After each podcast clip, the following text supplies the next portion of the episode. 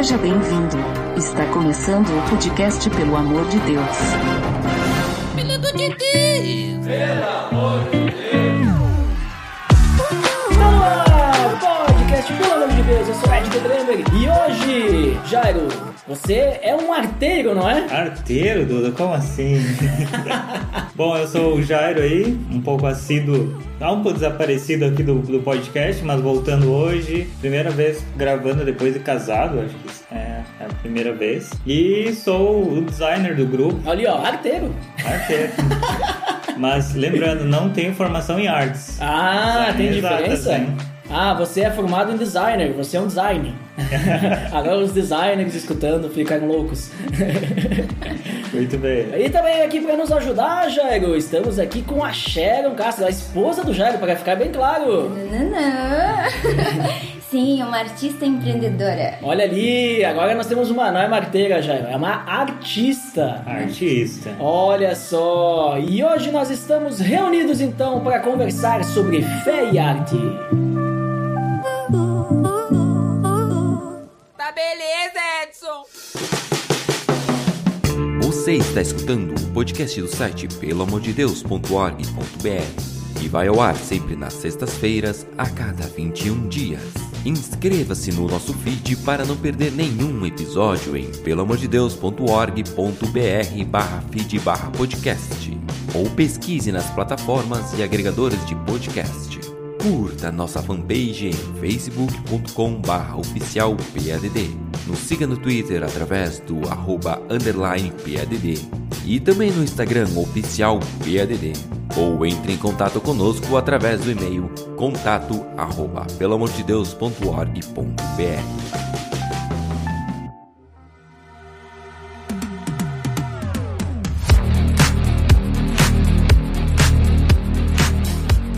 Então, pessoal, como comentado, hoje nós vamos conversar sobre fé e arte. E, primeiro, obviamente, né, nós temos que começar definindo o que é arte, porque o que, que nós estamos falando até? Eu, eu disse antes, né, sobre artista, e o Jairo falou que ele é formado em design, né? Ele não é formado em artes. Ou seja, ou seja, só porque o cara é designer, não quer dizer que ele é arteiro, né? não é um artista, né? Ou seja, então, mas o que, o que que é arte, né? Pra gente começar a nossa conversa, qual, o que, que seria arte? A arte é, é pintar quadro? O que, que é isso? O que, que é arte? Muito bem, como o Duda falou antes, né? Então, arte é, é um campo muito grande, né? Então, de que compreende muitas coisas. E a gente, pesquisando pela forma mais teórica, mais acadêmica, a gente vai encontrar tanto no Wikipedia ou vários autores aí falando sobre essa área, essa esse conhecimento, né, a arte em si como uma expressão muito grande de ordem estética e também incluindo a comunicação. Né? Então, às vezes a gente, como já falou, ah, a pintura, ela está presente, né, por ser uma, uma característica estética, uma expressão estética, mas a comunicação nos últimos anos tem participado, assim, tem ganhado espaço, né, tipo, principalmente pelas tecnologias e faz parte também desse universo da arte, né. Então, o designer, ele, ele mistura todas essas técnicas, né, tipo, mas por isso que eu digo que eu não estudei na universidade só de artes, né. Até porque, né, tipo, não sei, né, eu não, eu não conheço muito, eu estou no campo das ideias, olha só. A arte, a parte artística, né, ela não é tão exata. E design, que eu saiba, está no campo das exatas da minha faculdade. Então, veja só ali, né. É, isso aí foi é uma descoberta, às vezes, para as pessoas que pensam que a gente é de humanas, mas, não, inclusive, assusta às vezes as pessoas, ah, não, de humanas, mas não. É, porque basicamente o designer, o que, que ele vai fazer? Ele, por que é exata, né? Porque é assim, ó, a coisa funciona assim, é desse jeito, tu vai lá e tu clica no botão lá no Photoshop e fica pronto o negócio. É assim que funciona. Perfeito. Né? É assim. Grandes empresas de marketing, né? Publicidade, propaganda contratam designers que basicamente sabem mexer no software, né? Ou seja, é a revolução das máquinas. Mas falando sério, Sharon, como é que tu define arte? O que, que tu entende por arte? Pra mim, a arte é uma forma de expressão, tanto ah, de comunicar alguma coisa, né? Aquilo que eu acredito, aquilo que pra mim é real. E também uma das coisas que eu pesquisei, que a arte tem uma função social, que ela expõe características características da história, características culturais e ela determina, né, uma sociedade. Então a arte ela é importante por isso. E como a Cheryl falou, né, sobre a expressão, a arte em si, ela também está muito ligada ao emocional, né? Hum. Então, por isso, essa forma da expressão do artista, né, de trazer algo, tem a, a relação muito a ver com o lado direito, né, do- das pessoas que se desenvolvem mais os artistas, por essa expressão emocional que... E até tem uma frase interessante que eu estava lendo do livro do Huckmacher, que ele diz assim que a arte dá, dá forma às coisas não só intelectualmente, mas também de modo que a gente possa absorver emocionalmente. E, e ele faz uma coisa que a gente pensa que ah, o cara artista ele é mais emocional, então tem menos valor, ou a gente classifica, não, esses caras são de humanas e, e talvez não é tão relevante como um engenheiro ou alguém de exatas. E o Kimak ele combate isso, ele diz assim, não, emocional não quer dizer anti-intelectual, é mais que intelectual. Então isso é uma, um bom ponto de partida para nós entender de que artes, ciências, todas essas áreas não são inferiores, né? Elas estão no mesmo nível e a Bíblia, depois a gente pode falar que ela trata da mesma forma todas as áreas e o ser humano como integral, né? Tá, mas então arte, é, que nem tu falou bem no início, é um campo vasto, né? Enorme, né? Porque arte não é só aquilo que a gente vê em museu, né? Tipo, que nem tu falou, a arte, a, a gente se expressa através da arte. Então, a arte pode estar relacionada com pintura, pode estar relacionada com música também, né? Bem isso, tipo, tem as diferentes linguagens de expressão, né? Tipo, algum artista pode se expressar através da música, o outro Do através... corpo também, né? Isso, inclui a,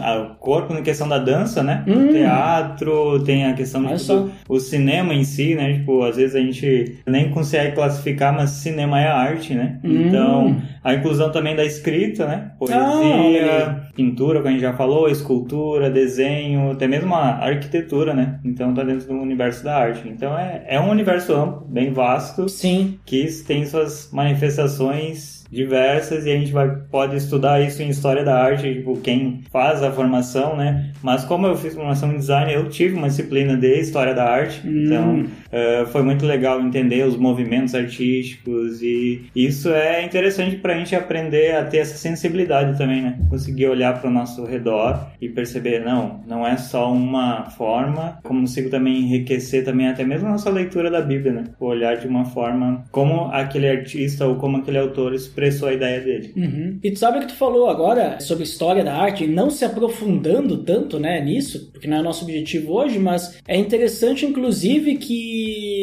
pelo menos a gente estuda na escola, né? Tipo, tem os movimentos, né, que surgem, né? Cubismo e renascentismo e assim vai, né, e tal. Como que a- as diversas formas de arte elas se acompanham juntas, né? Tipo, nessas épocas. Tipo assim, ah, o cara é um momento ali da história da humanidade. E aí tu transformou ali na parte, vamos dizer assim, artística de pinturas. Esculturas também transforma. E parece que é uma questão que o momento vai levando as expressões serem diferentes, né? A forma de se expressar, né? Sim, é aquilo que eu falei no início, é, é a função social, né? De Uhum. caracterizar o povo, a, a época que vive. E uma coisa também legal que eu acho importante ressaltar é que a arte ela promove esse choque estético, esse choque de reflexão. Eu olho algo, aquilo fala comigo. Então, essa é a beleza, né? De apreciar uma arte, né? E ela marca uma data, né? Marca o período, né? Como a gente falou. E a gente tá vivendo um momento que a arte está virando NFTs, né? Tipo, então a gente tá num Uhum. momento bem tecnológico e que talvez daqui uns anos a gente vai olhar pra isso e dizer assim, nossa, aquilo foi muito 2020, década de 2020, né? É. Mas algo, entrando um pouquinho, assim, uma pincelada que talvez é interessante para esse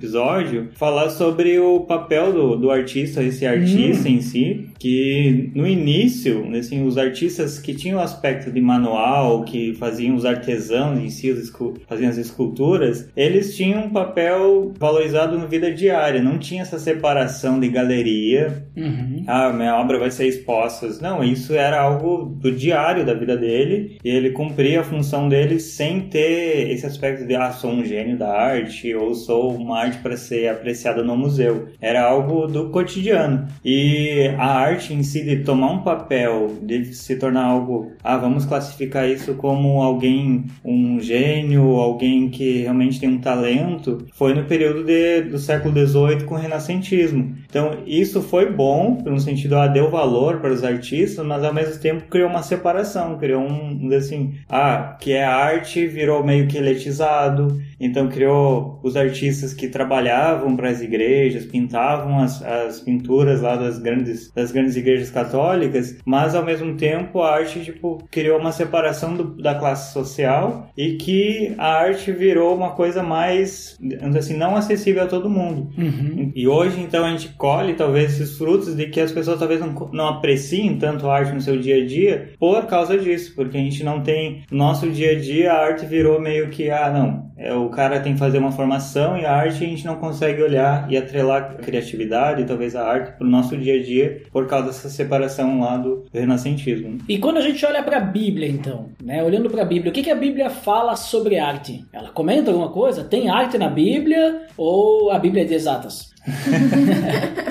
Então, Duda, a Bíblia, ela é totalmente de arte. Eu não classificaria ela como exatas e nem como só artística, né? Mas a Bíblia, ela vai, até a sua forma de escrita, né? Ela vai nos preencher nosso lado criativo aí, uhum. porque a gente vai ler talvez salmos, vai ler provérbios, vai ler cânticos, e a gente vai ver muitas poesias nesses livros. Então a gente vê alguns poetas que escreveram. Vai ver na sua forma também artística das metáforas, né? Tipo, e tem o famoso livro de Eclesiastes, que às vezes ele traz muitas metáforas e a gente tem que usar o nosso lado da imaginação para conseguir entender esse livro. Então isso também é uma forma de o autor conseguir fazer que o leitor vá, entre naquela história. E isso é um, assim, uma habilidade, né? uma capacidade que a arte faz nós sair do lugar que a gente está e entrar realmente numa história. Né? E também temos o teatro sendo tipo, manifestado, sendo mencionado na Bíblia, a música, que é bem frequente, né? então temos os salmos, que são vários deles que são músicas, então isso também é uma manifestação de arte. E a dança também está incluída na Bíblia, né? como o Salmo 149, 3, onde diz que louvem o seu nome com danças. Uhum. Então Miriam também dançou, né? Tipo, depois que atravessaram o Rio Jordão. Então as diversas manifestações de artes estão para quem quer estudar e para quem vai a fundo vai encontrar. Né? Sim, como o Jairo já tinha mencionado, não tem como separar arte de criatividade, né? E quando Deus nos formou, Ele nos formou com criatividade Então, a matéria-prima das coisas nós já temos. O que nós vamos fazer com isso é arte. E como o Jairo também mencionou sobre o sobre Salmos, sobre alguns livros da Bíblia, é tão legal ter esse olhar um pouco mais profundo das situações. Que antigamente, lá no início da fé, a gente vai ler as pessoas comparam e atribuem muita coisa a Deus. A chuva era Deus que deu. Se Deus permitiu que tivesse um filho, era atribuído a Deus. Hoje a ciência, ela rouba um pouco esse nossa, essa nossa nossa percepção, porque a gente separa Deus e separa a ciência, separa as coisas, sendo que a nossa vida é uma só. Então, quando se nós entendermos que nós nascemos artistas, nós teremos esse ponto de vista em cada situação. Vamos conseguir, né, pegar as obras-primas, tanto em dificuldade como talentos, como dons, e transformar isso em uma arte que glorifica o Senhor. Uhum. E quando que aparece assim a primeira menção de arte na Bíblia? Eu sei que lá no início, lá, né, Deus vai ter uma menção assim de um artista. Essa é a primeira menção? Tem alguma coisa que aparece antes? Ou é essa a menção do momento que chega para construção da tenda do encontro e tudo mais? Eu não vejo que essa seja a primeira menção, mas também não, não trouxe esse relato assim, ah, essa foi a primeira menção na Bíblia, né? Tipo, uhum. Porque, como a gente falou antes, a gente ter o olhar de arte, como ela foi expressada, talvez a gente tenha salmos e tenhamos livros, talvez até em Gênesis, né? As uhum. manifestações uhum. ou versículos que são pequenos trechos de arte, né? Se a gente for olhar. A própria criação talvez é digna de um artista, né? É, um criador, né? Ver um criador ali, né?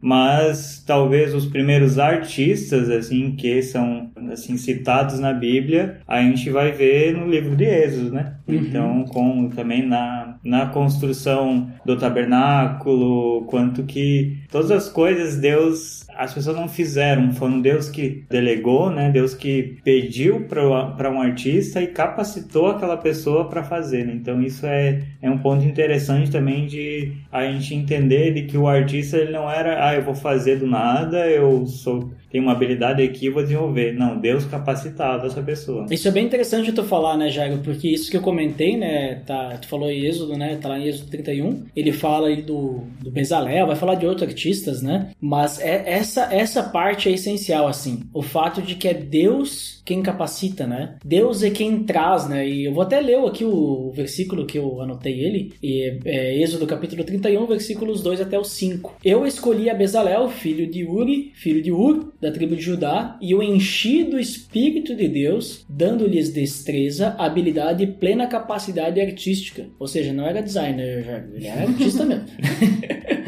para desenhar e executar trabalhos em ouro, prata e bronze, para talhar e esculpir pedras, para entalhar madeira e executar todo tipo de obra artesanal. Então, o que, que eu entendo disso, né? Tipo, sei que é, é toda a parte que eles vão criar a tenda do encontro, vai ter mais coisa depois, né? Esse capítulo aí, tá, o pessoal pode ler aí com, com mais profundidade. Mas eles vão fazer todos os, os utensílios do templo, do templo não, da tenda também, né? Do tabernáculo e assim vai. E o que me me chama a atenção aqui é essa, essa parte, né? Primeiro, Deus é o Deus da arte, né? Tipo, é, é dele que vem a arte. E a arte vem de Deus. Porque ele, ele diz, ó, enchi do Espírito de Deus, dando-lhe destreza, habilidade e plena capacidade artística. Talvez o Bezalel aí sabia alguma coisa de arte, não sei. Não está escrito se ele sabia ou não. Mas o que a gente tem escrito é que é Deus que capacita ele para que ele pudesse ter a capacidade, obviamente,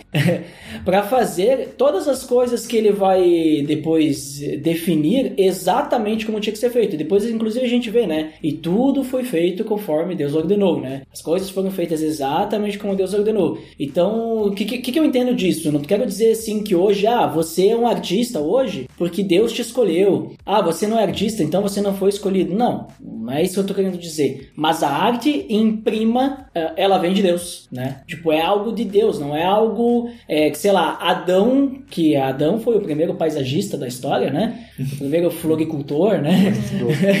Cuidava do jardim, mas mas talvez, se, se não fosse por Deus, talvez nem para deixar bonito aquele jardim ele ia conseguir. Foi Deus que deu, que, que, criou Adão, né? No início lá. Então, não é citado Adão como artista, né? Não, não é essa a ideia. Ele não se expressava através disso, talvez porque não existia nem a necessidade, né? Naquele momento. Não era algo necessário. Mas a gente vê agora, a partir desse momento aqui, Deus necessitando que exista algo feito de uma maneira bonita, de uma maneira que, que nem vocês falam, que venha a expressar algo, né? Uhum. Então, as coisas do templo, tipo assim, tinham cores que tinham que ser feitas do jeito certo, ali da tenda do encontro, os utensílios eram feitos de um jeito específico, tinham representações específicas, porque Deus tinha algum propósito. E aí, para fazer tudo aquilo lá daquele jeito, precisava de mãos habilidosas, né? Então, não tinha impressora 3D na época, precisava de mãos habilidosas para fazer isso, né? Não sei se vocês entendem dessa forma forma também, se é por aí, ou eu que não sou arteiro, tô viajando aí. Não, mas total sentido, né? Até eu tava ouvindo o Kaique no um BTcast que ele tava falando sobre o,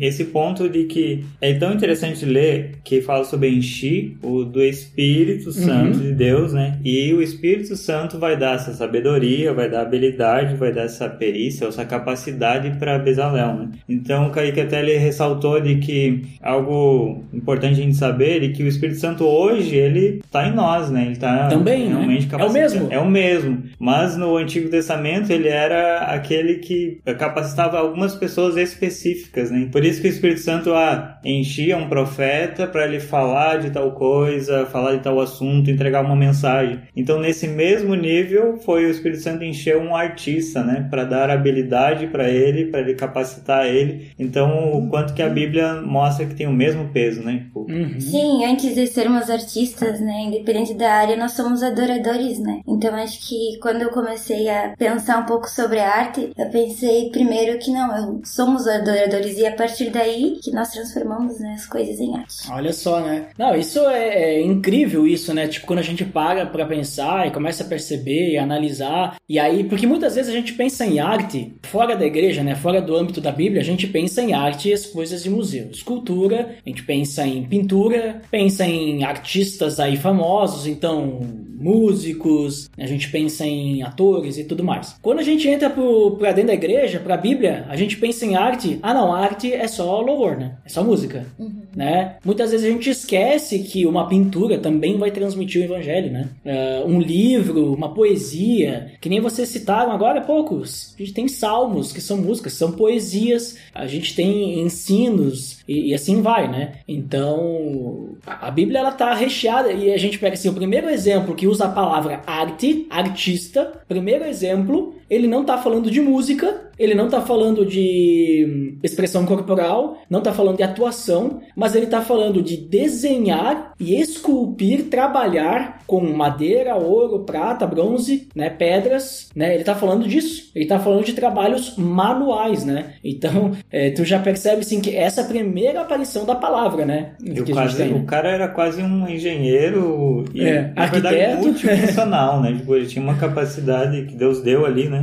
Marceneiro, marceneiro, tinha muitas profissões uhum. o quanto que o artista assim, ele como artista era completo, né? Então isso também às vezes tira uma responsabilidade de a gente achar que, ah, eu sou artista, então só pinto quadros, eu só vou ficar, não vou me envolver em servir, talvez na igreja, vou lá levar uma cadeira, fazer coisa, me envolver com algo, algo manual. Não, Deus deu a habilidade para nós e capacidade para fazer várias coisas, né? não, não podemos segmentar ela e colocar só para uma, como eu falou, só para uma exposição da galeria, isso é só arte arte. A arte vai estar em tudo que a gente faz, né? Uhum. É o servir, né? Já começa com um exemplo de serviço, né? Então a arte é para servir. Exatamente. Pensando nisso, até, se a gente for pensar sobre trabalhar com madeira, o José, né? Ele era carpinteiro. Jesus, no início ali, parece que seguiu um pouquinho ali os passos ali de José, então é artista. É o artista, né? Jesus era basicamente um arteiro, todo mundo fala que ele era um grande marqueteiro. Então, ele era, ele era artista, sabia trabalhar com madeira, ele era do marketing, designer, né, Jaime? Ah, o Jesus é. tinha, assim... Era uma agência ambulante. É uma agência, né? como a forma como ele conseguia também falar por parábolas, né? Hum, levar o, os ouvintes a imaginar, a compreender o que ele... Era quase um teatro a cada momento, né? Então, realmente dá para considerar como um artista, né? Mas o interessante é falar de que o artista, ele, quando ele vai fazer algo, ele vai expressar, ele está preocupado com a estética daquilo, né? Ele está uhum. preocupado, ah, por exemplo, podemos classificar um marceneiro como artista, se ele vai levar aquilo para um ornamento, vai trazer aquilo como realmente um embelezamento das coisas, já consegue permear, né, um uhum. universo da arte. Mas se vai seguir somente a funcionalidade das coisas e não fez aquilo, ah, vou pensar no embelezamento, a produção em série, vai só para uma produção, aí já é um pouco, assim, não, não conseguimos ter um limiar é. muito fácil de distinguir, né? Porque daí a gente sai da definição que vocês trouxeram no início, que, digamos assim, ela não está expressando algo, né? Tipo, é simplesmente é um produto de utilidade, né? E não um produto que é, é, é útil para expressar uma mensagem, alguma coisa assim, né? Sim, não tem melhor arte do que chegar em casa com fome, ter uma farinha, um ovo, um azeite e produzir uma arte dessas matérias-primas, né? Olha ali, ó. Então a arte a gente encontra assim no dia a dia. É que eu vou dizer pra vocês, é verdade mesmo. Porque tem uns, uns bolos aí que é digno de arte mesmo, de artista, né? É verdade. Tinha que estar no museu, não. Tinha que estar no dia a dia. E, e comida gourmet, tudo de artista, né? Porque tudo desenhado, assim, aí o cara bota ali uma folhinha pra embelezar o prato e tal, né? Olha ali, Masterchef. Os, os olhos, né? Daí depois é. vai cumprir a função.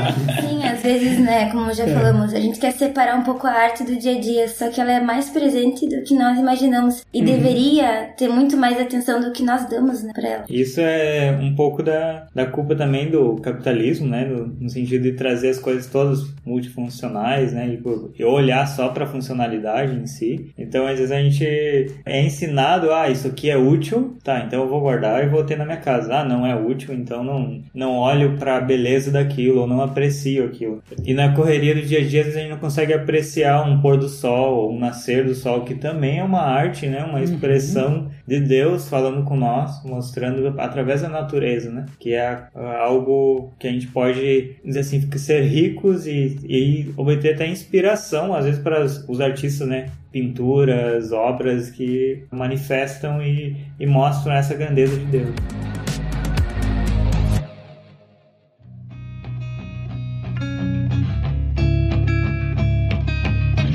Então Pessoal, agora que a gente entendeu do que, é que a gente está falando, né? A gente está falando de arte, inclusive tem arte na Bíblia, olha só, né? Então, como é que a gente relaciona a nossa fé e a arte? Né? Como é que a gente tem esse relacionamento aí e tudo mais? O que, que vocês poderiam começar me dizendo sobre esse assunto, né? Tipo, como é que a gente pode expressar é, como que a arte, então, se relaciona com a fé? Acho que para começar, eu tenho uma frase que eu vi hoje de um artista que eu sigo no Instagram, o é, acho que pronuncia assim o nome dele, que ele conseguiu sintetizar as duas coisas, arte e fé. Ele, Uhum. ele escreveu assim, que ser artista é crer no que não se pode ver. Então a gente sabe de que fé é o firmamento né, daquilo que a gente não Uhum. consegue enxergar, não consegue ver. Hebreus E- 11. Hebreus 11. E o artista, ele consegue também trazer isso, né? Tipo, crer, acreditar e trazer as coisas que a gente às vezes não enxerga para aquelas pessoas conseguirem imaginar e, e visualizar. Então, isso foi para mim uma, forma- uma frase muito boa que conseguiu se, assim, introduzir esse assunto para a gente aprofundar aqui. né? Ah, perfeito, porque daí eu descubro, e aí isso prova por que eu não me considero artista, porque eu não consigo, por exemplo, assim, ah, eu quero desenhar alguma coisa, fazer um negócio no Photoshop, sei lá. Aí eu vejo os caras fazendo assim, ele vai lá e puxa aqui, faz aqui, faz aquele detalhezinho, depois faz o outro e vai por etapas, né? Eu não consigo imaginar essas etapas na minha cabeça, tipo, eu só vejo o produto final e eu não sei como é que eu chego no produto final, né? Eu sou muito da parte exata, assim, desenvolvimento. Eu consigo separar um problema em vários pequenos problemas. Mas eu não consigo separar algo criativo em várias pequenas etapas da criatividade para chegar lá, sabe? E o artista já vai conseguir fazer isso, né? Ele consegue ver aquilo que não se pode ver, né? Crer naquilo que não se pode ver, né? Ah, muito bom isso aí. Eu creio também que isso é uma. Como a gente até está estudando na pós, tô fazendo uma pós sobre criatividade, e é, na pós ele fala sobre que às vezes a gente tem essa definição de criatividade é para algumas pessoas, ou de que nascemos com criatividade, mas a definição mais atual é de que a gente aprende, ela é treinada. Uhum. Então, o artista hoje ele consegue imaginar o final da obra porque ele sabe, ah, vou misturar essa cor. E às vezes ele, ele se diverte Testa, no né? processo e Uhum. testa. Na próxima ele vai dizer assim: ah, não, isso aqui eu sei que dá pra misturar tal coisa e vai dar certo. Ah, essa receita aqui para esse bolo, na outra vez ficou muito doce, eu misturo outra coisa aqui e vai tirar o, o açúcar, né? Então, acho que o- a arte em si, ela tá também a diversão pelo processo, né? De, de não estar preocupado com o resultado, Uhum. mas estar apreciando também aquele, aquele tempo ali, sabendo que está fazendo algo e está adorando a Deus também com a, com a sua arte, né? Por isso que então está muito relacionado com a nossa fé, porque o processo e a nossa vida diária ali, ela não é uma, uma assim, uma preocupação com é uma entrega, mas é uma preocupação de saber, eu estou adorando a Deus, estou fazendo algo e a minha fé também está sendo manifestando ali com minha paciência, com meu louvor. Né? Mas sabe que isso que tu falou agora é muito importante também, porque eu acho que também é, no- nos traz essa diferenciação do que é um artista, né? Porque tu falou ali sobre criatividade, né? E eu entendo que todos nós, como criação de Deus, somos criativos. Deus nos criou de forma criativa. Alguns têm mais criatividade, outros menos. Só que daí é ali que tá. Eu acho que é ali que separa um artista de um não artista. Porque o artista, que nem tu falou, ele vai ver o processo, né? E o não artista, ele vai, ele vai achar soluções criativas também para aquilo que ele precisa, mas pensando no produto final, né? Não o processo. Então é aquela velha história que às vezes a gente vê, né? Tem aquele o estereótipo do artista, né? Que é o cara que tá sempre meio com. Se o cara é pintor, sempre com a roupa meio suja de tinta. E o cara é meio assim, ele não se organiza muito bem, sabe? Tem esse estereótipo. realidade. É, ele não é muito bem organizado e tal, sempre meio avoado, ele tá sempre viajando e tal, tem esse estereótipo, né? Porque o cara tá com a criatividade dele é milhão e pensando sempre nos negócios, só que o, o produto final, ah, não é importante se chegar lá, vai chegar, né? Entendeu? Mas aí eu vejo já o outro lado, por exemplo, assim, um cara que não é artista, por exemplo, eu, eu não me considero assim um artista, por mais que eu toco, sou músico e tudo mais, a música pra mim muito, é muito mais uma matemática do que uma questão artística, apesar de que tu consegue, através de dinâmica, ter uma expressão artística através disso, mas eu não me considero tanto assim, né? Mas eu vou conseguir desenvolver soluções com criatividade, porque senão não ia conseguir resolver nenhum problema, né? Obviamente. Ah, só que sempre pensando na solução final, tipo, o produto final, ah, como é que vai sair lá no final e tudo mais. e não, que nem tu falou agora, que eu acho que foi sensacional, não vivendo o processo, né? O processo. Eu tô sempre pensando naquela parte final, ah, esse, esse produto aqui que vai dar, não sei, a música, por exemplo, ah, a música vai sair assim e tal, mas não o processo, né? Que é ali que, vamos dizer assim, as grandes mentes artísticas, né, se desenvolvem muito mais do que o cara que não tem, né? Aí parece, parece, né, que o cara é mais criativo. Só que a criatividade a gente não mede por essa questão. A criatividade a gente mede de como que a pessoa vai criar, né? Óbvio. que é o como nascem as ideias, né? Que fala uhum. que é o choque de uma ideia menor com uma mistura de outra, né? E assim vai se permitindo chocar ideias diferentes, né? Mas eu, uma, um ponto interessante aqui para trazer é esse estereótipo, né? Muitas vezes a gente relaciona de que o artista tem sempre o temperamento melancólico, né? E até estava lendo sobre isso de que os gregos antigos foram que fizeram essa divisão, né? Das personalidades, de que ah, o sanguíneo, o colérico, o fleumático uhum. e, o, e o melancólico. Então esse, assim, esse temperamento artístico de que ah, o melancólico ele é o mais artista mais, muitas vezes faz com que cresça esse estereótipo, só que nem todos os artistas são melancólicos. Tem o exemplo da Sharon, que ela é uma uh, a minha esposa artista, mas ela não é melancólica, totalmente tem um, um, um colérico sanguíneo bem forte aqui e que consegue fugir desse estereótipo, né? Mas um interessante também de falar sobre, para nos fechar esse assunto talvez de, de estereótipo,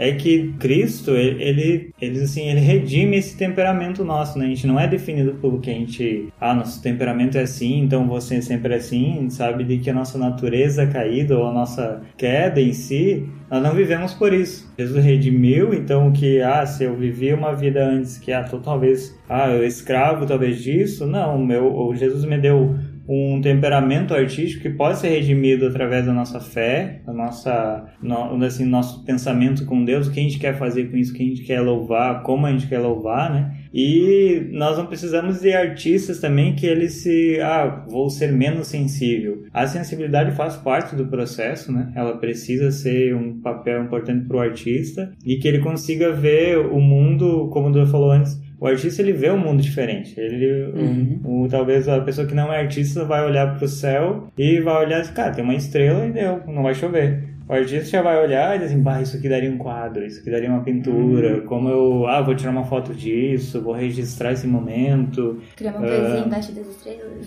É, uh, tem também a forma de, às vezes, se importar muito pelas pessoas, né? Tipo, de ter uma sensibilidade pela pessoa. Então, Deus criou o corpo, a igreja, assim, com cada um com sua personalidade. Isso também é importante a gente ressaltar, porque quem talvez um artista esteja ouvindo aí não se sinta menosprezado, né? Tipo, ah, sou muito sensível. Não, te, não devemos perder a sensibilidade, devemos saber usar ela para Deus. Né? Uhum. Isso é que o, a última frase do, do Jairo, Sharon, uh, saber usar a arte, né, para Deus. A gente comentou até antes ali sobre a questão de que a arte vem de Deus, né? Pelo menos ali a primeira ali a aparição da palavra artista e tudo mais, que é o espírito de Deus que vem, mas a gente pode ter pessoas que não são cristãs que são artistas, né? E aí a gente vai perceber na arte da pessoa a fé dela também, ou melhor, a falta de fé dessa pessoa vai ser demonstrada na arte. A gente acaba, vamos dizer assim, a nossa fé, o que nós queremos, ela acaba sendo transmitida através da arte que a gente faz? Sim, eu acredito que nós carregamos, né? Esse é o traço, né? O traço é a nossa história. Mas também acredito que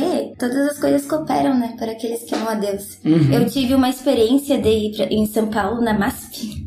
E lá nós vimos uh, algumas esculturas, assim, algumas pinturas. E eu olhei e falei, meu Deus, o que, que esse artista estava pensando quando pensou isso? Era bem conturbado, assim, a... e ali falava, né, eram, eram os demônios, né, que acompanhavam a pessoa e tal, que era a forma de expressão dela. E por mais que a fé dela não tenha, não, não condiz com a minha, se eu tiver um olhar que aponte para Cristo, isso eu, eu, vou conseguir transformar isso para mim em vida. Uhum. E então o traço do artista é a história dele e sim carrega por isso a importância da nossa fé tá bem definida, a nossa uhum. cosmovisão, tudo que a gente acredita como filhos de Deus tá sempre bem definido dentro de nós, porque quando fizermos uma arte, né, não só uma dança, uma música, simplesmente ajudar alguém ou servir na igreja, que fique que isso tudo, né, aponte para Cristo, né? E então daí a gente percebe, então, por exemplo, assim, que hum, é, nisso que tu falou, a, a gente traz a- até uma, uma outra definição que a gente acabou não falando, né? Tipo, a, defi- a definição do, do belo,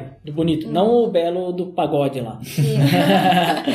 Mas do bonito, porque vamos dizer assim, é, aquilo que é belo para Deus, não, talvez não seja o mesmo belo para o mundo sem Deus. Né? E quando Deus ele cria a arte, né, tu percebe que pelo menos ali naquele texto que eu citei de Êxodo 31, o propósito daquilo é que fosse algo bonito, mas que glorificasse a Deus. Então qualquer coisa que é, não seja com esse propósito na arte, não vai glorificar Deus, né? Tipo, não seja, vamos dizer assim, seja algo pecaminoso, vamos dizer assim, né? E acho que é legal o que tu falou, né, Sharon, que dependendo da nossa fé, até, por exemplo, o artista ele tem uma fé diferente. Ele tá querendo transmitir uma mensagem daquilo que ele vive, né? Mas nós, como cristãos, nós temos a nossa fé. E a forma como a gente vai interpretar, talvez a gente capture a mensagem dele, mas a forma como a gente vai interpretar é a visão, digamos assim, essa é, é a transmissão de um mundo caído, por exemplo. Né? Daqui a pouco é, é, é essa é a arte ah, que transmite o pecado, por exemplo. E daqui a pouco, dependendo do caso, a gente tem que até tomar um certo cuidado de não consumir arte assim, né? Porque aí a gente vai entrar em algum outro tema, não sei se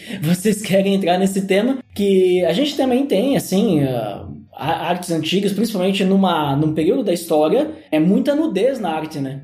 Tipo, a gente tem lá Michelangelo, ele está nu. E querendo ou não, se a gente for olhar para a Bíblia, a nudez, ela não é algo. O corpo humano, vamos dizer assim, ele é belo para Deus, né? Ele foi criado em perfeição. Só que o que corrompe a nudez é o pecado. Porque até, até, até então, até o pecado, Adão e Eva estavam nus e não existia maldade nisso. Aí no momento que eles pecaram, qual que foi a reação deles? Medo e vergonha, né? Porque eles se escondem né, de Deus, então eles têm medo e aí eles pegam coisas para se cobrir, né? Então o que corrompe, vamos dizer assim, a nudez é o pecado e querendo ou não a gente não pode negar, negar isso, né? Que o pecado corrompeu a nudez. E daí como é que a gente vai interpretar, por exemplo, uma obra em que nós temos nudez? Tipo assim, ah, se é uma obra artística nudez pode ou não pode? Daí onde é que fica o limiar ali entre nudez e pornografia, né? Porque, tipo assim, como é que a gente define isso? E aí são, são temas bem complicados, polêmicos que a gente poderia falar aqui umas horas.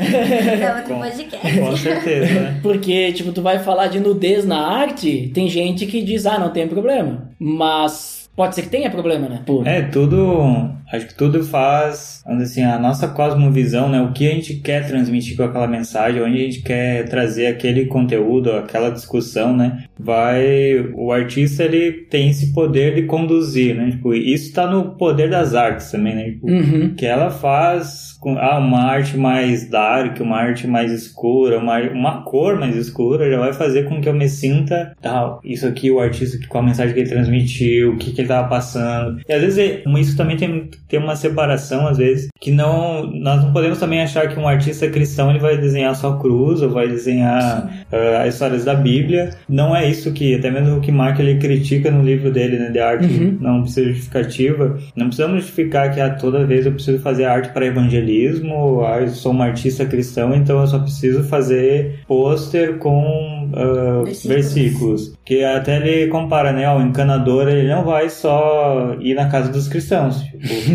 então ele. A arte ela vai trazer esse papel da beleza ou ela vai também fazer um- uma crítica, talvez, para a sociedade que a gente está vivendo. Então, mas com certeza ela tem o poder de, assim, de, ela- o artista tem o cuidado, na verdade, através do traço que ele tem, da- através da, da fé que ele tem da- e também do que ele quer transmitir pela mensagem, ele tem que ter o cuidado para que não fique a sua técnica eh, ou aquilo que ele vai usar seja maior do que a mensagem, porque a mensagem que ele quer passar, essa tem que ser dirigida pelo, pela unção do Espírito Santo. Uhum. E isso que é tem que ser mais mais chamativo ou não seria chamativa a palavra, mas essa tem que ser o centro da mensagem, né? Mais do que o talento do artista, mais do que o que ele realmente quis transmitir com ele está vivendo, mas sim ao, o poder que ele quis dirigir o leitor ou quem está vendo aquela aquela obra seja impactado e possa louvar a Deus e também sentir Deus, né? Através dessa, dessa obra. Sim, e contextualizando isso também, essa semana eu me deparei com um versículo, né, da Bíblia, com um texto, e que eu acho que encaixa muito bem, que é quando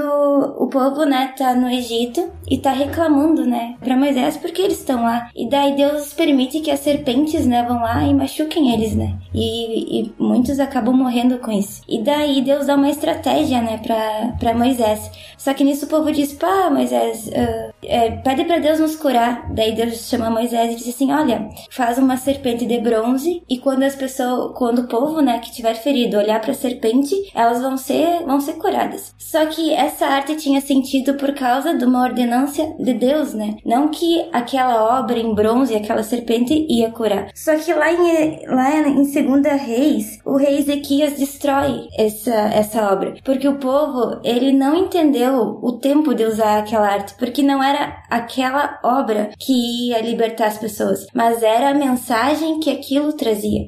Então, quando o rei Ezequias destrói, ele diz, meu Deus, o povo não entendeu. Ainda estão queimando incensos. Isso para nós como artistas, seja artista que desenha, que canta, ou aquele que também não se permitiu descobrir o seu dom, porque todos nascemos como uma resposta, né, para esse mundo. Entender que se nós não apontarmos para Cristo, a nossa arte não vale nada. No- a nossa vida, ela não, ela não vai impactar as pessoas. Nós nascemos para fazer o, o id, né, para fazer o a- adorar a Deus. E agora, né, depois que Jesus veio, continuar levando essa mensagem, né? Essa é a nossa arte, que é a nossa adoração. Então, sempre lembrar que toda forma de expressão para nós cristãos, cristãos que temos fé, tem que apontar Cristo, porque nós somos vazios. Nós vamos ser apenas aquela serpente em bronze se não apontar para Cristo, que é a vida dele que cura e liberta, né? Bem, bem lembrado, Marco. Esse ponto, né, de que o povo israelita ali faz como nós fizemos hoje, né? Às vezes olhamos para uma arte e não enxergamos Deus. Olhamos e demos mais crédito para aquela obra de arte, para aquele, para aquela escultura, do que realmente para o criador que talvez inspirou aquele artista, né? Sim, às vezes também a gente atribui muito ao nosso talento, nossa capacidade e esquece de perguntar a Deus: Deus, o que, como eu posso fazer diferença na minha igreja local, na minha sociedade, na minha escola, na universidade, no trabalho, com o dom que o Senhor me deu, né? Antes, como a gente leu ali, Deus capacitava uma pessoa e colocava, né, o espírito de sabedoria, toda, tudo que ele precisava. Só que hoje nós podemos pedir também, porque nós temos um recurso, né? E fazer dele uma arte é pedir um direcionamento de Cristo, né? Então vocês querem me dizer que, com o que vocês acabaram de falar, que as obras artísticas dos artistas, obviamente, né? Não vai ser obra artística de um, sei lá, de um engenheiro. Mas elas têm o poder, através daquilo que elas transmitem, mudar as nossas emoções, né? Vamos dizer assim, mexer nas nossas emoções. E isso, dependendo de como a obra foi feita, pode muitas vezes até mesmo fugir do controle do artista, porque para uma pessoa pode trazer alegria, para outra pode trazer tristeza, não sei, né? Vai depender. Principalmente quando a gente fala de Deus, né? Uma obra, vamos dizer assim, falando do sacrifício de Cristo, para algumas pessoas pode trazer uma tristeza, pensando né, na dor, e outra alegria, nossa, a esperança. Isso é, isso é um bom exemplo, né, de como que pode trabalhar emoções de forma diferente. Mas de qualquer forma, que nem o Jago falou, é uma grande responsabilidade, porque você está mexendo na emoção das pessoas, né? Então, da mesma forma como pode trazer alegria e tristeza de uma forma assim a impactar, tu também pode trazer sentimentos extremamente negativos que podem abalar as pessoas, né? E podem ser maléficos também, né? Então, e além disso, pelo que vocês estão falando, então a gente também, além de a gente mexer com a emoção das pessoas, a gente pode, através da arte, eh, expressar a nossa fé louvando a Deus e demonstrando o amor de Deus também. Sim, principalmente. Uhum. A Sharon pode falar muito bem sobre isso, né? Tipo, ela tem a experiência diária, né, como artista, que, assim, para muitos pode ser que, ah, não é uma arte, é o trabalho dela. Mas toda vez que eu escuto e toda vez que ela fala, tipo, é a forma como ela traduz diariamente a arte e leva o belo, eh, mas ao mesmo tempo juntando o funcional, né? Uhum. Pra também levar a Deus, né? Sim, eu, hoje no meu trabalho eu tenho, né, o, o lema que é os detalhes, né? Porque é onde Deus fala comigo. Às vezes eu não coloco uma cartinha pra pessoa assim, Jesus te ama. Mas já aconteceu situações de eu entregar uma peça e a pessoa perguntar o que que tem que eu chorei quando vi. Daí eu digo, ah, tudo que eu faço, eu faço adorando a Deus. Isso que tu sentiu é porque eu pedi para que ele estivesse ali comigo. Então eu, eu acredito que arte e fé é, não tem como separar. Se a gente Uhum. perder o nosso olhar de arte sobre as coisas, a gente perde aquilo que Deus quer nos falar e leva tudo pra exato, pra ciência, tudo alguma coisa explica. Mas como né, diz a- aquela música, ninguém explica Deus.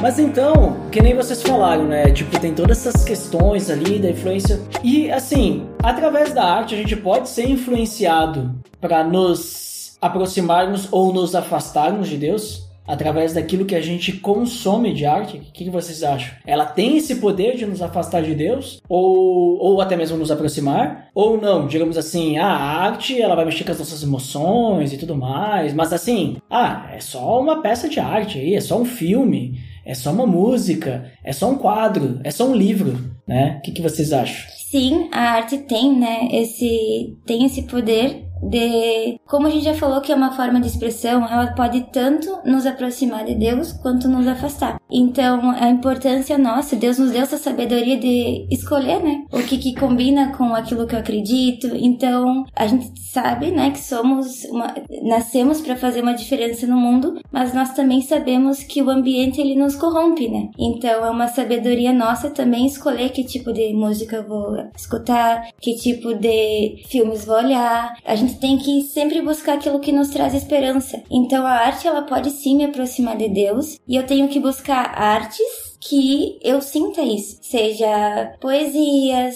seja música, como eu já mencionei, porque isso vai fazer um autoconhecimento. Quando eu olhar, quando eu escutar uma música e não sei, tem algum trecho que eu vou me identificar, eu vou aquilo vai ficar em mim. Eu posso, eu sempre brinco que a gente não tem noção da importância mesmo assim da, do que a gente escuta, que a gente só tem importância disso em campanha eleitoral. Às vezes tu tá faz, indo no mercado tu tá com a música da, do eleitor na cabeça com o número, pra gente ter noção que como isso fica dentro de nós, como o fato de eu parar, analisar, seja um filme, seja o que for, isso fica dentro de nós a ponto que um dia, mesmo às vezes não querendo pensar naquilo, aquilo vem. Então temos que ter sabedoria e escolher o que consumir. E aquilo que a gente não tem escolha, fazer um filtro, né? Tá, olhei isso, não gostaria. Então, ressignificar isso, né? E sempre escolher uh, olhar coisas que nos edificam. Algo que eu li também no livro O Coração do Artista, que ele fala para nós que temos essa, assim, esse entendimento da arte, do poder das artes, além de usar a arte no dia a dia, na forma da nossa igreja, servindo nossa, nossa comunidade local, a gente também tem que ter esse entendimento de que ela tem o poder de aproximar a Deus, mas ela não precisa estar só na igreja, né? Então, sabendo disso, a gente conhece também que a estratégia que o inimigo tem, né? Tipo, a gente foi ver, talvez, a Netflix hoje com muitas obras aí que tu vai, não consegue mais assistir. E se fossem artistas cristãos, talvez, que vão fazer bons filmes, que vão fazer bons vídeos também para assistir, ela não precisa falar simplesmente da mensagem, é um filme cristão, mas é um filme que edifica, isso também aproxima de Deus e uhum. faz também nós louvar, né? Então não, não é sempre a voltar louvando ou escutando uma música gospel que isso significa que eu estou produzindo algo para louvar a Deus, mas algo que fala sobre o belo, algo que fala sobre a criação ou fala sobre talvez a, o dia a dia mesmo, a beleza tá nisso. Então as obras né, que a gente precisa no dia a dia as obras que a gente precisa na nossa vida, elas nós precisamos ter essa consciência de estratégia, né, para o artista e a igreja precisa também capacitar esses artistas para que vão para fora, né, sejam o sal da terra, sejam a luz do mundo e cumpra, né, o que Deus nos deu no em Gênesis, né, de cultivar a terra e, e fazer nosso mandato cultural também. Uhum. É, o que a gente não pode é separar o sagrado do profano, né? Porque senão a gente acaba caindo numa cilada, a gente acha que tudo que, vamos dizer assim, é gospel é bom e nem tudo é bom. Só que a gente também tem que entender que as expressões artísticas, como, como, qualquer coisa, elas podem nos influenciar se nós não estivermos uh, bem firmados na palavra, né? bem firmados no evangelho. Então acho que começa, tipo assim, na minha opinião, né, começa daí a, a gente ter uma fé fortalecida. Mas também não significa que só porque eu tenho fé fortalecida que eu posso consumir qualquer coisa, né? Se eu percebo que aquilo lá está me afastando de Deus, e pode acabar me afastando de Deus, é melhor não consumir. Que é o que Jesus fala, né? Tipo, se teu olho te faz pecar, arranca ele fora, não precisa arrancar o olho. É, só não consome aquilo, né? Então, por exemplo, que eu citei antes, né? Tipo assim, se um quadro da Vênus de Milo né, me faz pecar, me faz ter uma interpretação errônea, incorreta, ou, uh, sei lá, a estátua do Michelangelo me, me faz também, a estátua de Davi lá, né, do Michelangelo, me faz também ir para uma visão que me faz ter algum, uma, sei lá, um pensamento pecaminoso, acho que é melhor eu não consumir esse tipo de arte, né? É melhor eu evitar. Agora, se, por exemplo, assim, se eu tenho tranquilidade com isso, não tem problema eu assistir um filme da Marvel, né?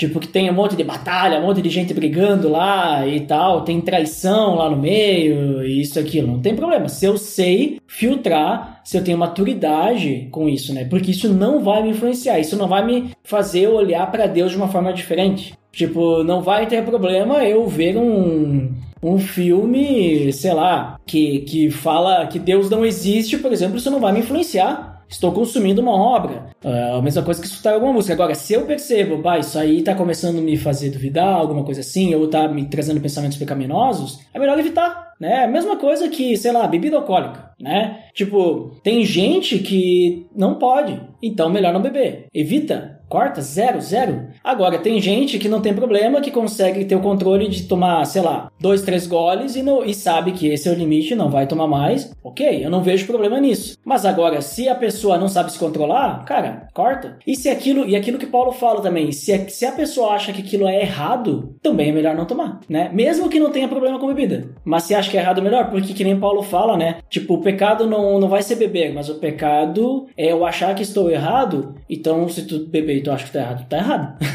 Mesma coisa, se eu achar que eu escutar um heavy metal é errado, é, é melhor não escutar. Porque eu vou estar pecando pela minha consciência, pela minha fé, né? Agora, se eu achar, ah, não tem problema nenhum, beleza, eu não vou sair cantando por aí música satanista, né? Mas se tiver alguma música que é um heavy metal que não é cristão, né? Mas que não tá falando mal de Deus, ok, né? Mesma coisa se eu quiser. Eu falei do heavy metal porque normalmente é o, é o mais polêmico, né? Mas pode ser um sertanejo, né? Que sertanejo ficar falando de traição também e tudo mais. Ah, se isso aí não me incomoda, ok, isso aí não me afeta e tudo mais. Agora, bah, se eu começar a ficar pensando, cara, evita, melhor não escutar, né? Então eu acho que vai tudo disso, né? A gente, todas as expressões artísticas, né? E essa é a minha opinião, né? Que eu tô comentando, né? Tipo, de a gente realmente, antes antes de tudo, fortalecer a nossa fé. E depois a gente analisar, isso está me afetando ou não está? E a gente pode contar também, adicionando, né? A gente pode contar com um discipulador, de compartilhar, né? Ó, oh, consumi tal coisa ali, isso me fez pensar tal coisa. O que que tu acha? O cara vai te dizer, tipo, ah, cara, isso aí tu tá com pensamento, melhor tu parar de consumir isso. Ou, tipo assim, eu acho que é bom também a gente compartilhar com alguém e tudo mais para não estar tá sozinho, né? Porque às vezes o nosso coração, ele vai nos enganar, né? E aí a gente, e o pecado é assim, né? né? Quando vê tá mergulhado, né? É, e o pecado assim, ele vai nos direcionando, nos levando, nos levando, levando, uma hora levou.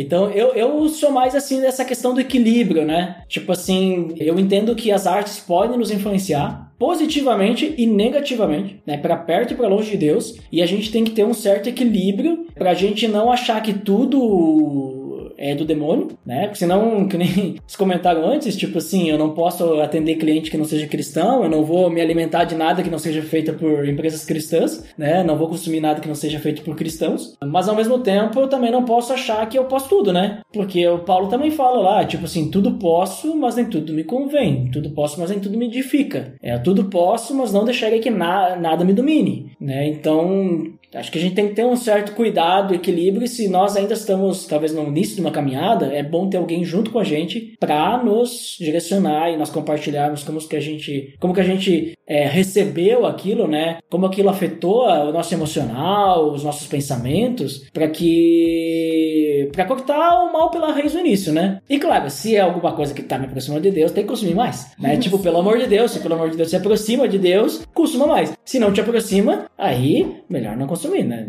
Sei lá, né? tipo, vai saber, né? Sim, porque a vida é uma guerra, né? E uma, um dos princípios da guerra é saber quem é teu inimigo, né? Uhum. Então eu tenho que saber o reino que eu sirvo, saber que o meu Deus ele é poderoso, só que eu também não posso ignorar que o meu inimigo é astuto, né? E às vezes é uma imagem na televisão, às vezes é uma conversa no WhatsApp desnecessária. Eu não sei o que seria para cada um, mas o inimigo, ele, como diz, né, tá como um leão rugindo, né, e procurando a quem Então, ter sabedoria, né, nas coisas que consome. Isso que, que a gente falou que é muito legal, que nem tudo que é uma pessoa cristã que faz significa, né, que vai louvar Deus, nem tudo que uma pessoa que não tem Cristo que não vai louvar. É uma coisa mais sobre a nossa intimidade com Deus e o nosso limite que nós temos com Deus, né? Em todas as áreas da nossa vida, conhecendo quem servimos e que também quem é o nosso inimigo, né? E para adicionar, eu, eu vejo também da arte, além de a gente falou do poder, né, dela nos aproximar, nos afastar de Deus, um, dois pontos que a gente talvez poderia adicionar é sobre o a arte também serve como encorajamento, né? Hum. Ela pode nos ajudar, às vezes a pessoa está passando por uma situação triste e tal. Tem esse, quase esse outro limi, limiar, né, de, de eu o que a obra faz, mas esse encorajamento da pessoa quando Davi tocava a harpa né, e Saul ficava feliz, ficava alegre. Então a gente sabe dessa questão de que a música, às vezes a gente tem aquela imersão, a gente consegue chorar, a gente pode orar de outra forma, a gente pode, nos auxilia a cantar. Então a arte também tem esse papel, né, de encorajar e também nos ajudar a celebrar, né, porque a gente não sabe como expressar uh, a nossa alegria para celebrar aquele momento e a arte também ela nos ajuda a fazer essa, essa celebração com todo o nosso fôlego, nós cantar, nós louvar e expressar todo o nosso íntimo através seja de uma música, seja de uma poesia ou de alguma forma que a gente consiga celebrar tudo aquilo que a gente quer expressar. É, e, e tu percebe assim que até, tipo, nessa questão de como influencia, quando a gente tá com uma fé fortalecida, né? E a gente sabe filtrar muito bem, a gente começa até mesmo perceber, sabe, tipo, a questão da revelação geral, né? Que a gente tem, né? Tipo assim, que por mais que as pessoas, nem todo mundo seja cristão, todo mundo é criação de Deus, né? Então tem um pouco de Deus na criação dele, né? Uh, exceto a maldade, porque isso provém do pecado. Mas, principalmente nas expressões artísticas, grande parte delas, por mais que muitas não sejam feitas por cristãos, a gente consegue perceber um pouquinho da criação ali. E aí, eu vou, vou dar um exemplo que é o caso tem uma série da Netflix que não é feita por cristãos, né? E inclusive a temática da série tu de longe tu vai ter uma visão cristã, porque aquela série Love Death Robots, né? E tem vários episódios que tem conteúdo sexual e tudo mais, mas tem um episódio lá que é o Zima Blue, que a gente gravou inclusive um PDD sobre isso, link no post. E eu e o Cauê a gente gravou um vídeo no YouTube, link no post também, olha aí. E a gente pegou uma cosmovisão em cima daquele episódio. Esse episódio ele não tem nada sexual, né? Então ele é mais né, família.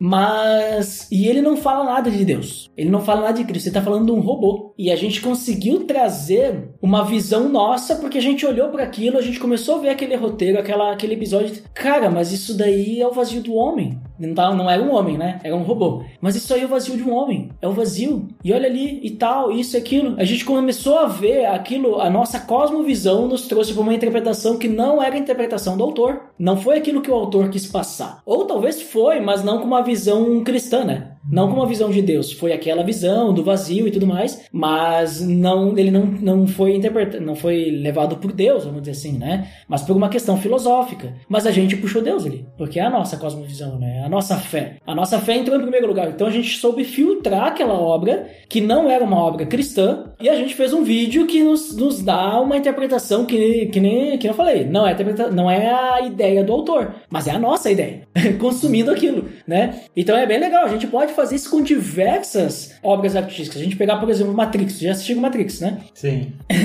Mais ou menos. Mais ou menos. Já dormi na Eu já metade. dormi na metade.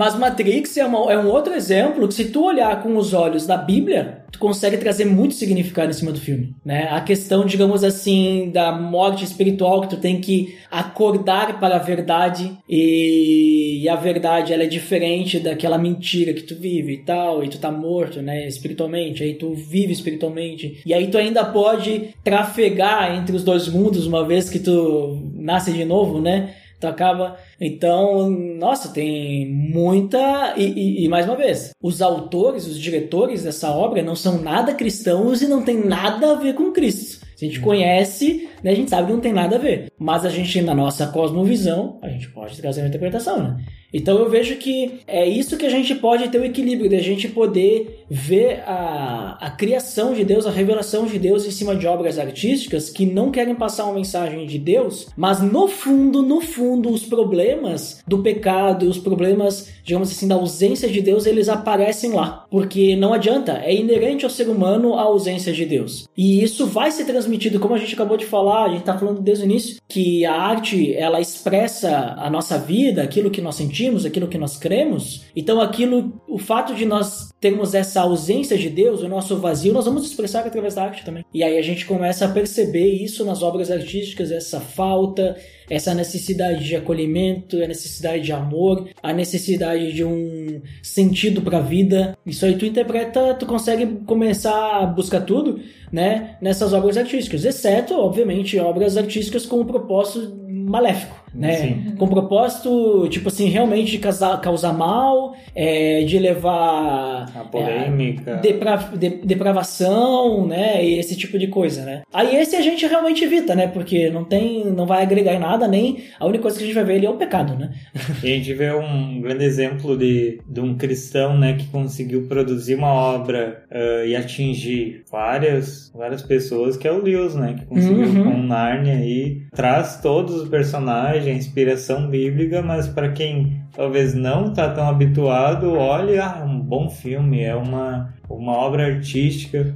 Mas se tu for realmente a fundo, saber qual foi a mensagem do autor, uhum. tu vai uhum. conseguir entender, não, isso aqui tem, tem totalmente ligação com a Bíblia e, e isso é o interessante, né? Conseguir deixar pano, assim, de ou rastros para que a pessoa fale assim, ah, qual foi a mensagem realmente? O que, que tem por trás disso, né? Então é, é um bom exemplo, assim, de a gente aprender com ele. É, e o companheiro dele lá, o Tolkien, com o Senhor dos Anéis, né? Por mais que eles não, vamos dizer assim, não tinham a mesma, mesma visão, né, e tudo mais, a gente começa a perceber algumas mensagens ali também, né? A influência ali, né? É, todo mundo fala também que aquele filme lá do, do Superman lá, Homem de Aço, né? É a mensagem de Cristo ali também, tipo, porque a gente pega e interpreta, né? Tipo, a questão do sacrifício e não sei o que, e aí a ressurreição depois, e assim vai, né? Então, porque a gente tem a nossa cosmovisão, né? Então, é, é isso que vai, vamos dizer assim, nos ajudar a gente consumir produtos que, vamos dizer assim, não são cristãos, né? É a nossa fé baseada na palavra e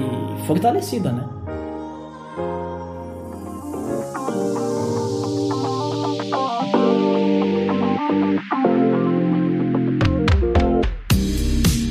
Pessoal, muito bom o nosso papo aí, muito interessante, realmente. Que não já falou nisso, é, um, é amplo. é um campo muito grande, assim, pra gente falar de arte, mas creio, assim, que, resumidamente, assim, né, acho que conseguimos sintetizar muitas coisas, mas daqui a pra falar mais, né? Então, daqui a pouco, se vocês tiverem mais ideias aí, já sobre é, esse, esse tema aí, me falem aí que a gente faz mais um PDD aí, sei lá, relacionado, Fé e Arte 2 ou Fé e Artes é, Artísticas. ou Arte e Fé, em vez de Fé e Arte. a gente faz o episódio. Mas vamos então para as nossas considerações finais. Cheryl, você como nossa convidada, você primeiro. Então nos diga o que você finalmente considera e depois aí nos comente onde a gente encontra aí. Bom, então eu queria ressaltar, né, que todos nós, antes de sermos né, artistas, nós somos adoradores e também fazer um convite, né, para você que acha que esse podcast, bah, eu não sou um artista, eu não canto, não danço, eu não escrevo, que, cara, tu nasceu com algum dom. Talvez tu não tenha tenha dado a oportunidade disso aparecer, de tu identificar, mas eu faço um convite mesmo pra de repente a tua história vai ser aonde Cristo vai manifestar toda a glória dele. Então, lembrando que nós somos artistas, fomos capacitados com criatividade e isso não tem a ver com coisas pontuais e sim com re resolução dos problemas, sim com ponto de vista de olhar para as coisas e enxergar Deus. Deus quando ele criou a natureza, ele nos fez um convite, né? Analisem, vejam como eu sou grande, como eu os amo e cada coisa que a gente para para pensar, a gente vê, meu Deus, que mente é essa que criou tudo e tudo é parte de uma coisa grandiosa. E nós somos frutos, né? Nós somos uma arte que Deus, né, que Deus nos fez. Então nós já temos os recursos, né? Deus já nos deu os recursos para fazermos arte. Então eu te desafio a encontrar a tua arte com os recursos que Deus já deu. E também, para finalizar assim a minha a minha contextualizar tudo que eu tenho aprendido, é que não existe maior obra de arte do que a nossa vida, né? Aquilo que Deus faz, né, em nós. Uh, não sei se tu tem uma história difícil ou uma história feliz, mas não é sobre nós, né? É sobre o grande autor, né? O grande autor da vida. E se você quer conhecer mais o meu trabalho, eu tenho uma página no Instagram que é Detalhe Studio, onde eu compartilho, não de forma literal, mas eu compartilho o amor de Cristo, eu compartilho aquilo que eu acredito, a minha visão sobre amar as pessoas, amar os pequenos detalhes, amar momentos às vezes que não tem tanto significado, mas dá importância, né, para aquilo. Então convido vocês a seguirem lá, a, a curtirem, a comprarem também. E dizer isso que estou muito feliz pelo convite. Tá, tô um pouco nervosa, acho que recém agora meu coração. Não sei se vocês ouviram aí uns barulhos assim, mas foi meu coração batendo. mas agradecer mesmo e espero que seja edificante, assim como foi para mim essa semana de estudar, aprender um pouquinho mais. Eu também convido você a estudar, aprender um pouco mais para entendermos, né, por que estamos aqui. Olha ali então, link no post para você conferir a detalhe. Muito obrigado, Sharon, por estar conosco para conversar. Inclusive, né? Só para comentar, hoje estamos gravando, né? Em, em loco, né? É, ou seja, né? Estamos gravando pessoalmente, não é à distância.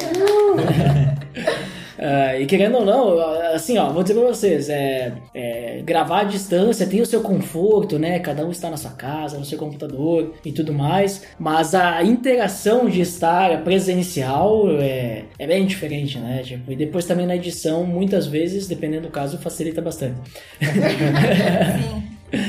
E você, Jairo, então, nos diga aí o que você finalmente considera. Foi uma noite bem legal.